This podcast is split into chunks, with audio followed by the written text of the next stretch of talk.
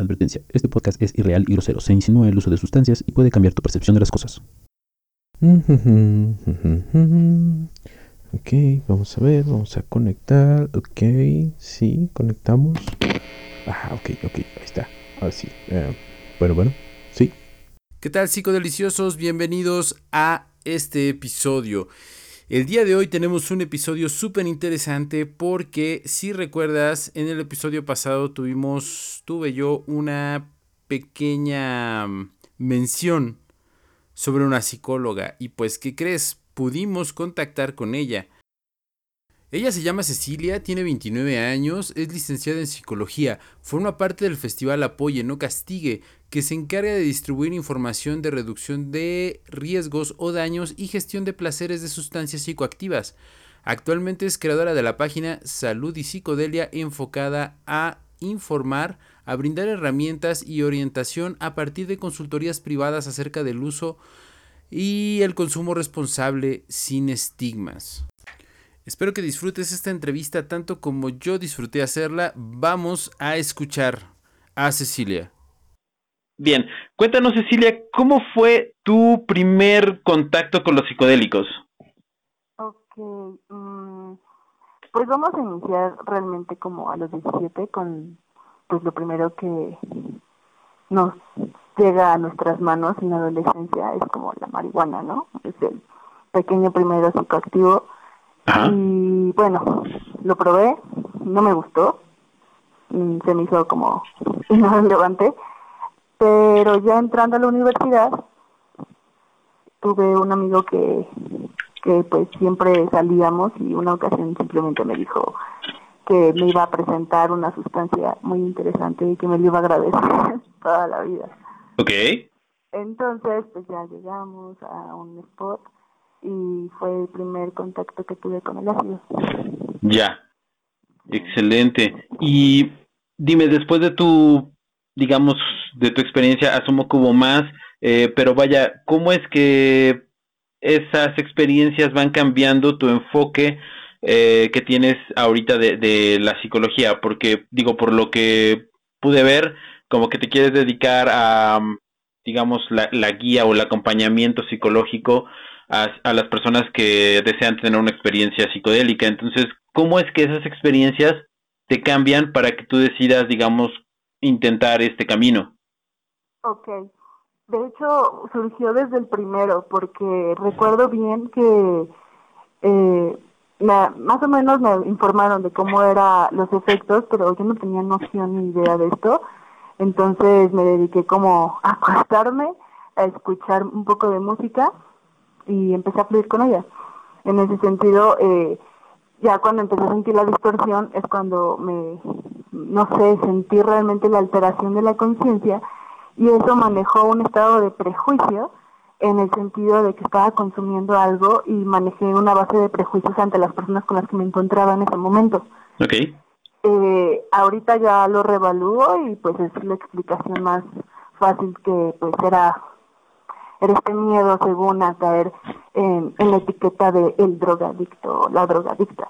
Mm. Esto me generó una un impacto muy fuerte desde el punto de vista del sistema de creencias, porque entendí como que era, o sea, mi trip se fue al punto de la lingüística, pero yo no lo comprendí en ese momento desde ese punto porque era como que cuál era el discurso, la palabra, el significante, el significado. Okay. fui como a un super trip en el que me di cuenta que, con el tiempo me di cuenta que todo estaba basado a un prejuicio. En cuanto a la psicología, siempre me ha gustado. Ajá. Eh, desde la secundaria, siempre me vi como haciendo, ayudando, auxiliando a las personas o manejar esta palabra de aliento que a veces algunos necesitamos y, y comprender sobre todo la complejidad del humano, ¿no? Pero ah, uniendo la primera y la segunda parte, eh, me ha hecho entender que estamos en un mundo de tanto prejuicio y tanto estigma, y muchísimo más en México, por esta sintonía o esta línea catolicista, esta línea de moralidad, de de que no hay un estado de reflexión o de introspección, no hay una conexión real y, y esto es lo que siento que a mí me ha ofrecido los psicodélicos, una ayuda terapéutica, personal y sobre todo constructiva para hacer consciente mi, mi contexto. Ya, eh, hace ratito mencionabas el término alteración de la conciencia. Para ti, ¿cómo, ¿cómo fue tu experiencia acerca de esa alteración de la conciencia? Justo, o sea, con el bloque de mi sistema de creencias, mi autoconcepto, desde el punto de vista sensorial, cognitivo, energético incluso. O sea, este choque de alteración es totalmente algo que sobrepasa ya a partir de reflejar un visual o una una prolongación del tiempo rompe totalmente con la percepción humana. Entonces, manejar esta alteración hace que puedas conectar a otros niveles, incluso fuera del fuera del lenguaje. ¿Cómo, cómo, es, eso? ¿A, qué te, perdón, ¿A qué te refieres con esa cuestión de fuera del lenguaje? Conectar fuera del lenguaje. Ajá, justo porque, bueno, si nos vamos desde el punto de vista fenomenológico, eh, el objeto maneja un significado gracias al humano. Ajá. No, entonces nosotros ejercemos un símbolo a los objetos para encontrarles un sentido en el mundo de las palabras, en el mundo de la comunicación. eso me, estoy yendo de un mundo, un mundo, un modo muy literal. Claro, claro. Ahora, concepciones o comprensiones mucho más abstractas, mucho más complejas, manejan un estado de comprensión que a lo mejor aún no encontramos las definiciones. Entre esto podría decir un nuevo paradigma en el que podríamos normalizar el uso de sustancias bajo un concepto de responsabilidad, de conciencia, de autoconocimiento. Ya, sí, e, es algo muy similar, no sé si, si esté relacionado con el trabajo de Wittgenstein. Claro, total. Entonces... E, e, es algo relacionado justo porque eh, es, es de alguna manera la, el lenguaje o la comunicación es una plática con nosotros mismos, ¿no? O algo así, él manejaba todo el tiempo. Eh, bueno, ah, me recordó mucho lo que dices a una, a una parte que menciona donde dice que nuestra realidad está limitada por, por nuestro lenguaje. Total. Entonces sí. Ajá, claro, te entiendo. Sí, sí, sí. No, no, no, nada. Este, lo, lo que tú dices es totalmente, totalmente ese concepto, pero vaya, llevado como a, a, la práctica, o bueno, más bien haciéndonos conscientes de eso mediante pues esta pequeña sustancia. Así es. Qué loco. Oye, dentro del mundo académico, dentro del mundo de la psicología, em, ¿cómo es que se le ve a los psicodélicos? Pues mm, estuve antes como en una universidad pública y una universidad este, de paga y, y sí me he dado cuenta que hay una percepción mucho más restringida en los de paga. ¿En serio?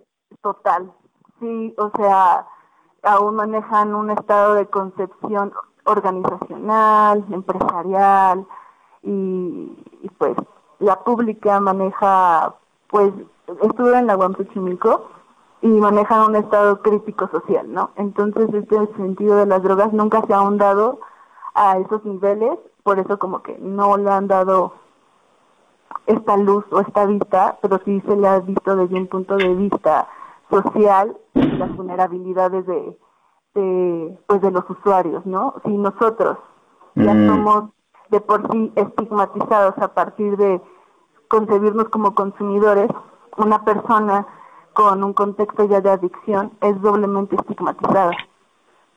Y entonces, ¿tú crees que ese estigma es lo que frena, digamos, eh, que se le pueda ver como una um, herramienta terapéutica? De hecho, a ver, ¿me puedes repetir tu pregunta? Perdón. Sí, o sea que si tú crees que ese, ese, vaya, ese, esa etiqueta que reciben las personas que usan psicodélicos, mm, vaya, ya de entrada, juegue en contra para tomar en cuenta los, ¿sí? Sí, totalmente, a eso iba como con mi primer viaje a mí me empezó a surgir un mal viaje debido a una preconcepción instaurada a nivel social, en un sentido que yo me estaba considerando parte de los drogadictos, entre comillas, y, y, que yo estaba haciendo algo malo. Entonces hay una aplicación moral ahí, hay un peso moral. ¿Qué es un mal viaje? ¿A partir de qué te genera el mal viaje y por qué no tenemos información concisa acerca de cuáles serían las herramientas o las técnicas para no tener esos mal viajes? Porque pueden ser desde el punto de vista social, como yo lo vi, o mucho más personal, mucho más subjetivo a partir de del dolor, la inseguridad, la autoestima, el desamor, la, una construcción social, global, no sé, ya es tan, es tan mágico el mundo, el, mundo humano en la mente que, que debemos desmenuzar poco a poco. Entonces en un viaje puede haber herramientas para nosotros manejar un estado de autoconocimiento, de cómo podernos desenvolver en un viaje. Esa es mi intención con la página, de alguna manera, ofrecer la herramienta, ofrecer la información para que no solamente sea a partir de facilitadores, que está bien, yo también en sí como mi proyecto a largo plazo es que manejar una psicoterapia psicodélica con información, con previa investigación y, y justamente no por eso vamos a privar de información a los usuarios. O veo que no existe esa información. Entonces me nace hacer esta página justamente para, para ejercer esto, porque me considero una persona mm, que maneja mucha introspección, mucho autoconocimiento y siempre he mantenido esta prudencia en conocer las cosas. A mí los psicodélicos me han enseñado a manejar prudencia, a conocer desmenuzadamente y siempre con el autoconocimiento, siempre con la información. Entonces, en realidad yo nunca he tenido experiencias traumatizantes o experiencias que diga, uff, qué mal viaje tuve. No, son como experiencias que me dejan reflexionando acerca de qué es lo que tengo que cambiar. Porque eso te dicen los psicodélicos, te, te, hablan de una verdad. claro. Todo el tiempo y te lo dice tu cuerpo y te lo dice tu corazón y te lo dicen muchas muchas cosas te lo dicen pero Luego, a partir de prejuicios o un sistema de creencias, autoconcepciones limitantes, no permitimos fluir ante la integridad o la conexión con nosotros mismos. Mm, interesante. Sí, bueno, eh, es una percepción muy, muy personal, pero también acerca de cómo nos estamos coincidiendo y cuáles son las limitantes que mantenemos. Creo que un mal viaje es eso, una limitante. Claro, no... Ajá, dime. No, nada, eh, como dice eh, Hamilton Morris, ¿no? No existen los malos viajes, eh, vaya, más allá de lo que puede existir una mala comida o una, un mal hotel, por ejemplo. O sea, eh, el hecho de que hayas tenido como una mala experiencia no te va a privar de seguir, digamos, conociendo este mundo, por así decirlo. Exacto, y pues esto se puede ver en desde que alguien puede tener un mal viaje y no vuelva a consumir y no se pueda dar a lo mejor esta oportunidad de cambiar o resignificar la experiencia. Porque los psicodélicos son eso, simplemente te enseñan lo que hay en ese momento. Esta, este sentido también de que podamos también incluso descubrir eso que no nos gusta, pero desde una perspectiva más noble, es justamente también lo que se busca con estas herramientas. Puedes llegar a esos a esos, esas caídas de 20 sin necesidad de pasar algo tan grotesco o tan desagradable. Ya. Ahora, digamos, en el pasado, o bueno, años anteriores, para los que eh, somos con, bueno, que tenemos algo de experiencia en esto, pues ha habido como métodos, ¿no? O sea, hay, digamos, está el, el, la cuestión del setting, este, y después hacer una, eh, una integración de toda la experiencia. ¿Tú crees que, lo que está pasando actualmente, porque digo, yo vi tus publicaciones y creo que estamos en los mismos grupos de Facebook, eh, ¿Tú crees que estas situaciones que dan en los grupos de Facebook donde los chavitos nada más preguntan como que con qué se pueden poner más y si mezclan X con Y y todo eso, eh, definitivamente es por la falta de, de estas herramientas eh, psicológicas, por así decirlo? Sí, fíjate que creo que cada sustancia debe de tener eh, la pureza de alguna manera de realmente experimentarla, ¿no? Creo que ya cuando hay esta combinación en el que no manejamos ni siquiera una dosificación, eh, pues, o una cantidad cero riesgosa, o mantenemos estas pláticas a partir de experiencias, pero no, no hay una vaya una iniciativa en querer buscar realmente si estamos haciendo lo correcto en hacerlo, eh, es más bien como manejar un desapego total en cuanto a incluso el respeto a cada planta sagrada, por ejemplo. Ya. Ajá, y justamente esto sí es como la falta de herramientas y de conocimientos acerca de una conciencia a lo mejor de, de dónde viene, por ejemplo, de dónde viene la ayahuasca, de dónde viene incluso la conexión con la marihuana. Creo que también la intención de hacer esta página es como generar una conciencia eh, desde un punto de vista de psicoemocional, pero también desde el punto de vista de que honremos de alguna manera el proceso de cada experiencia para realmente sentir una conexión con las drogas, una conexión y de respeto y de, ¿cómo decirlo? Y, y de, de armonía de alguna manera. Tengo, creo que esta instancia en toda mi vida de manejar un estado de armonía y, y este propósito es eso, justamente. Mm, interesante, muy interesante esa visión. ¿Tú cuál crees desde tu experiencia, desde lo que has visto, desde lo que has estudiado, qué potencial terapéutico tienen los psicodélicos? Ok. Es que si, lo manejamos, por ejemplo, desde el punto de vista de las corrientes psicológicas, es como si fuera un boom de todas las corrientes. Hay psicoanálisis, hay cognitivo-conductual, hay hay humanista, hay conductista, o sea, estamos ante una un boom de introspección que si no manejamos bien un autoconocimiento terminamos dejando como o desaprovechando estos estados de, de psicología pura interna. No sé si me explico. Sí, sí, sí, claro. Ok. Y, y entonces, ¿tú crees digo, obviamente, pues, mmm, me queda claro que ahorita no es como el momento, pero de ser posible, ¿tú crees que en un futuro, si las personas, digo, estamos en la era de la información, si las personas se eh, procuran informarse o hacer un uso informado de, de estas sustancias, ¿tú crees que en algún futuro puedan llegar como a autosanarse o tú crees que como en la antigüedad siempre necesiten de alguien que los vaya de alguna manera guiando?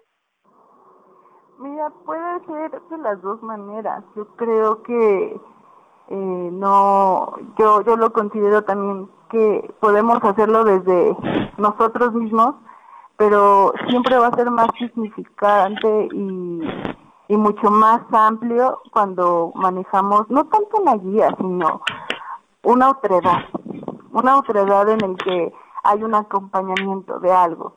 O sea, eh, es, es es importante saber que somos seres sociales y que en esta era en la que manejamos un estado ya de, incluso esta comunidad, esta conexión de redes, ya emplea que si yo manejo esta información puede ser cualquiera un guía, un guía para el otro, desde el punto de vista de la empatía. De ver que si estamos viajando todos y alguien está mal, tener las herramientas para poder orientar, aunque uno esté en viaje o el que pueda mantener esa, el que se encuentre bien o estable, ayudar a los otros. Puede, a lo mejor suena un poco este, utópico, no lo sé, pero al menos sí tener la información necesaria o los, la instrucción para saber cómo desenvolvernos en viajes y hacerlos mucho más placenteros. Hmm. Entonces, si se necesita un guía totalmente para algo más específico, o sea, por ejemplo, si lo hacemos desde un viaje o una ingesta psicoterapéutica, ya estamos ahondando en que hay un usuario y un psicólogo dando una relación y modificando esa relación, ¿no? Es, ese, tipo de guía un poco más complejo es súper necesario. Necesitamos aprender de alguien más que sepa y vamos transmitiendo lo mismo que aprendimos desde nuestro contexto, de nuestras creencias, de nuestras actitudes, transmitimos al otro. Es, es como, pues es histórico eso. Ya, interesantísimo. Um, cambiando de tema un poquitito o un mucho. No pasa nada. ¿Hay algún valor terapéutico en las experiencias cercanas a la muerte? Digo, ahorita que hablábamos de mal viajes, hay muchas personas que mal viajan con eso. Pero, pero ¿hay algún valor terapéutico? Total, totalmente, porque considero que el ya el concepto de la muerte, ya emplearlo de, relación con los psicodélicos, que realmente es un desprendimiento de esta realidad. Vamos a manejarlo desde el DMT, por ejemplo, desde el, sapo, o sea, ya concepciones en las que te zafan de esta terrenalidad y te haces estar en otro estado y llegar aquí y darte cuenta que realmente no tenemos ni idea de la muerte. Entonces, la terapia es vívelo, o sea, vive lo que tengamos aquí porque después no sabemos qué, vaya a haber, ¿no? Desde el punto de vista que, por ejemplo, manejamos dimetiltriptamina en la glándula y sabemos que la las únicas veces que se va a salir o va a salir grandes cantidades es en la muerte, ¿no? Claro, claro. Entonces, si nos vamos desde el punto de vista del de libro tibetano de los muertos, todo lo que vivamos aquí va a ser un trip enorme cuando moramos. Entonces, creo que es demasiado terapéutico y demasiado espiritual esto de que cómo nos ayuda o nos enfrenta a la muerte. La muerte es tan desconocida y tan atrayente a la vez que lo único que nos invita es a seguir viviendo, a seguir disfrutando las pequeñas cosas, desde despertar, desde ver la luna llena, desde ver todo este tipo de cosas que nos den un sentido, manejemos un, empecemos, a tener un sentido de, de lo que estamos haciendo aquí. Claro, claro, claro. Y eso es, creo que es la mejor terapia del mundo. Definitivamente, definitivamente. Mm, ¿Tú crees que... Ah, déjame ver la otra pregunta.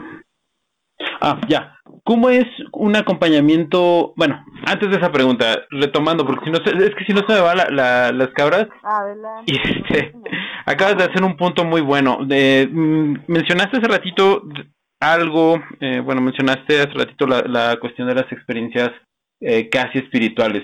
¿Tú crees que ahorita en la sociedad vivimos como una un desapego de lo espiritual, pero bueno, yo no diría que es un desapego, sino yo diría que ya es así como bueno, no sé si te ha pasado así de empiezas a platicar de este tipo de cosas en, en donde sea, bueno, a quien más confianza le tengas, ah, y este y de pronto empiezan así como de, ah, ya vas a empezar con tus cosas hippies y una, una, cuestión así. No, no sé si te ha pasado. Entonces, yo, yo por eso digo que, que vivimos en la sociedad como un, desapego de, esa, de ese lado espiritual. Como que todo lo queremos hiperracionalizar y creemos que si no es por la razón no hay conocimiento o no hay un valor en, en el conocimiento que no es razonado. Entonces, ¿tú, ¿tú qué opinas al respecto de todo esto? Pues mira, creo que eh, hay, estamos demasiado desapegados a nivel espiritual, ¿no? Eh, pero hay como un boom, un pequeño boom, o yo he llegado a notar que también hay información acerca de cómo conectar con la espiritualidad. Claro. por ejemplo, Netflix, ¿no? Con su guía de meditación, Headspace. O sea, ya están manejando un contenido los medios de comunicación y las plataformas digitales a veces ya manejan un contenido de, oye, hola, conecta con la espiritualidad porque nos estamos apegando cabrón, ¿no? este, esto eh, es como el aviso justamente de que nos hemos desapegado mucho tiempo, pero empieza un inicio en el que se necesita trabajar una inteligencia emocional, una conexión con el cuerpo, la meditación, el yoga. Estoy viendo esta pequeña reproducción o que o que un, o, que está volviendo a nacer esto, porque justamente ya nos desapegamos totalmente de esto. Ahora, obviamente, como cualquier cosa que absorbe el sistema, si está absorbiendo esta cuestión de espiritualidad y todo eso, eh, ¿tú crees que pase como otros fenómenos que se absorben eh, por el sistema donde terminan, digamos, eh, creando una, caricatura de sí mismos y, terminan como siendo cosas, bueno, desde los clichés hasta cosas banales? ¿Tú crees que suceda esto mismo con, con el mundo espiritual? Ok, o sea, que lo manejen como de una manera muy superficial. Eh, no, bueno, es que, o sea, voy a poner como el, ejemplo más claro en, en, otra área, ¿no? Por ejemplo, en, en la música sucede que, pues, eh, hay un X movimiento por ejemplo, el hip hop, o sea, el hip hop no nació en una disquera, obviamente. Hubo gente que lo hacía en las calles, etcétera, y luego eso se fue como masificando, masificando, masificando, masificando, hasta que el sistema lo absorbe y entonces te, empieza a presentar un montón de productos con, con, con, hip hop.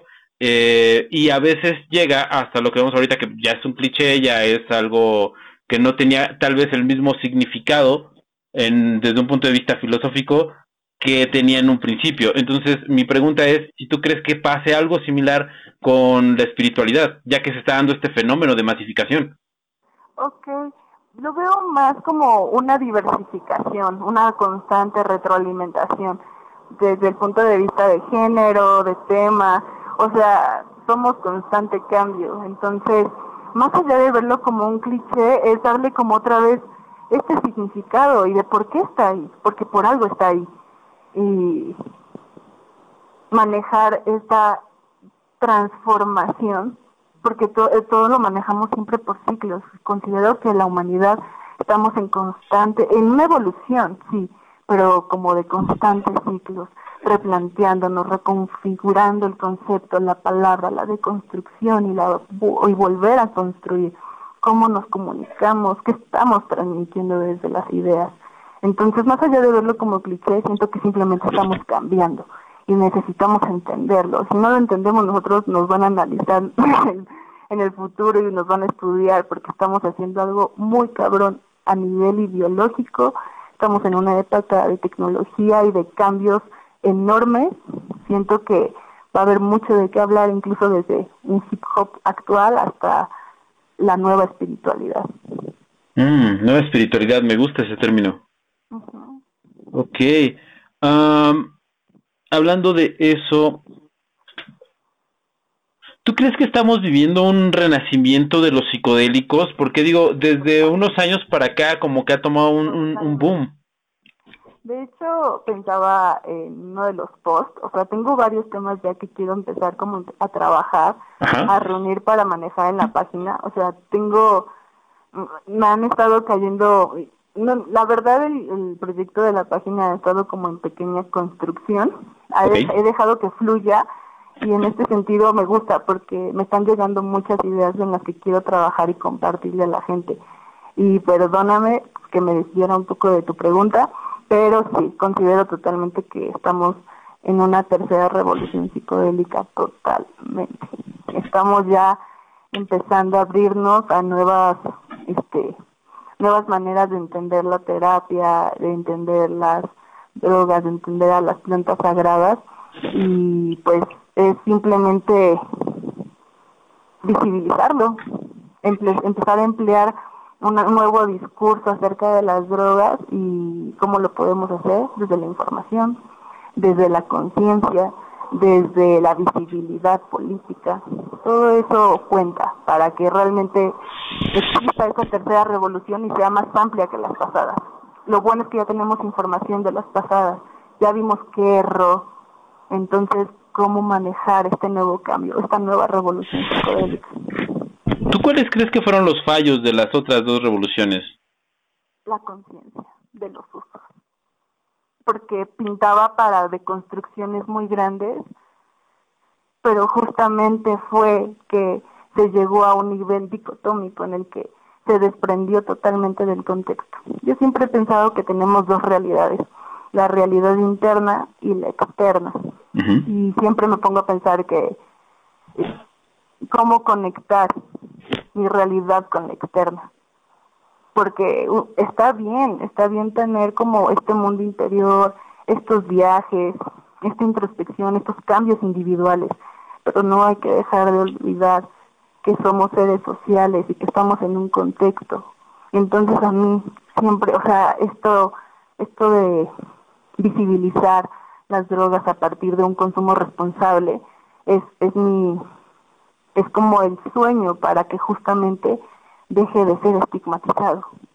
¿Y cómo lo hago? A través de, de la de la honestidad ante mi responsabilidad como consumidora.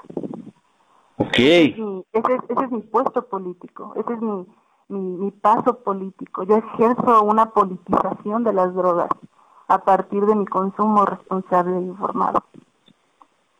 Ok, entonces, obviamente, pues tú eres, eh, o sea, tú estás a favor de la legalización. Total. De psicodélicos. Totalmente. ¿A partir de qué edad, eh, según tu criterio profesional, crees que debería de ser legal?